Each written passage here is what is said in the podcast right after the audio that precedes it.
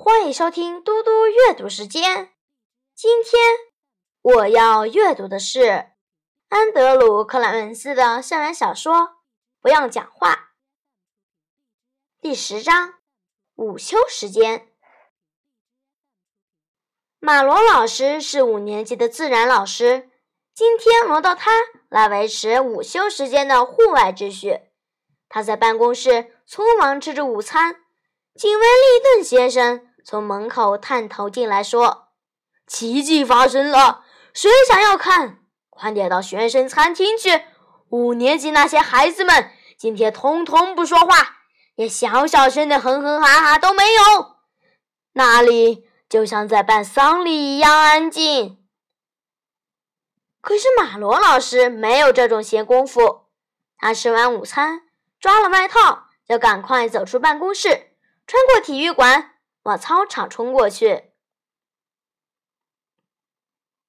即使利顿先生没有探头说那些话，不消多少时间，马罗老师便感受到操场的不同。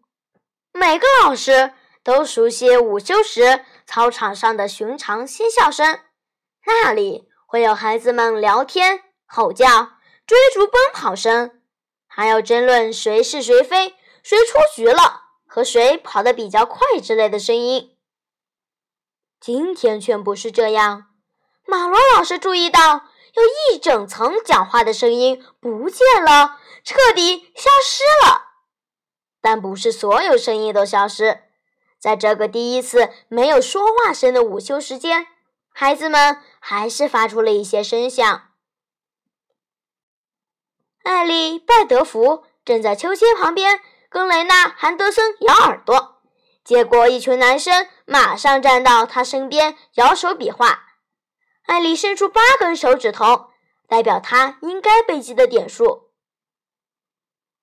克里斯汀·法利就不用自己认罪了，因为操场上大概有一半的人都清楚地听到了他的声音，洪亮又清晰。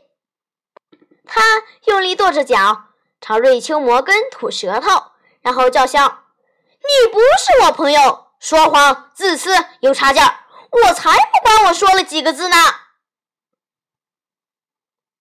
总共是二十三个字。克里斯汀的重大失误，再加上艾丽讲了八个字，现在戴维可以在他的正式积分表上记下女生有二十五点了。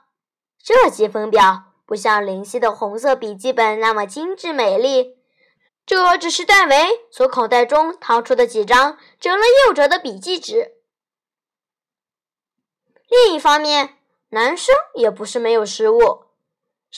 史考特·维特踢出去的足垒球沿着三垒边线跑，两个男生右手比出界外球的姿势，史考特就大喊：“界外！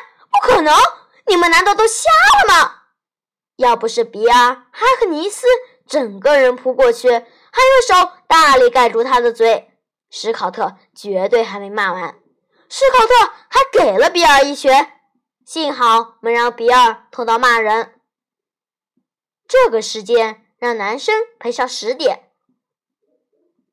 紧接着，第一个阴谋出现了：杰洛米·史蒂芬站在告示板旁，凯蒂·爱迪生偷溜到他身后。拍他的肩膀一下，杰洛米一回头，凯蒂就对着他的脸颊送上一个超级响亮的亲吻。杰洛米登时就像染上重病，边抹脸颊边哀嚎：“可恶，你在做什么？恶心低级！哦天哪，谁来帮我弄干我的脸？”女生这一下又赚到二十分，而且凯蒂赚的更多。他已经暗恋杰洛米两个月了，偷袭成功的感觉真了。即使孩子们真正讲出的话并没有几个字，操场离安静无声却有一段距离，而且随着上课时间越来越近，这个距离也变得越来越遥远。因为五年级的学生已经发现，他们不是在比赛谁最安静。而是在比谁的话最少，发出声音有什么关系？只要不是说话就好。戴维在体育馆门口开始吹口哨，立刻有四个男生加入。他们把脑子里想到的歌通通吹出来：划船歌、A B C、伦敦铁桥垮下来、王老先生有块地、小星星、丑小鸭、火车快飞、星际大战主题曲，一首接着一首。尽尽管许多哨音都变调了。但仍然称得上是一场精彩的表演。每一首曲子之间都有掌声与尖锐哨音的鼓励。就在这场口哨音乐会的附近，六七个女生也开始吼叫。那不是会让大人们跑来关切的尖叫，而是一会儿尖细，一会儿吼叫，或是乱叫一通，让旁人听了只觉得讨厌。远在操场另一边。几个女生飙起高音来，这声音就像是海滩球出现在棒球场里一样怪。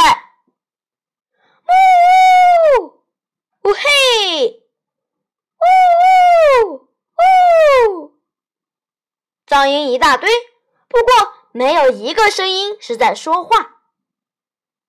有些女孩在玩双条跳绳，但因为不能数出节拍。所以，旁边没在跳的人就用拍手来打拍子。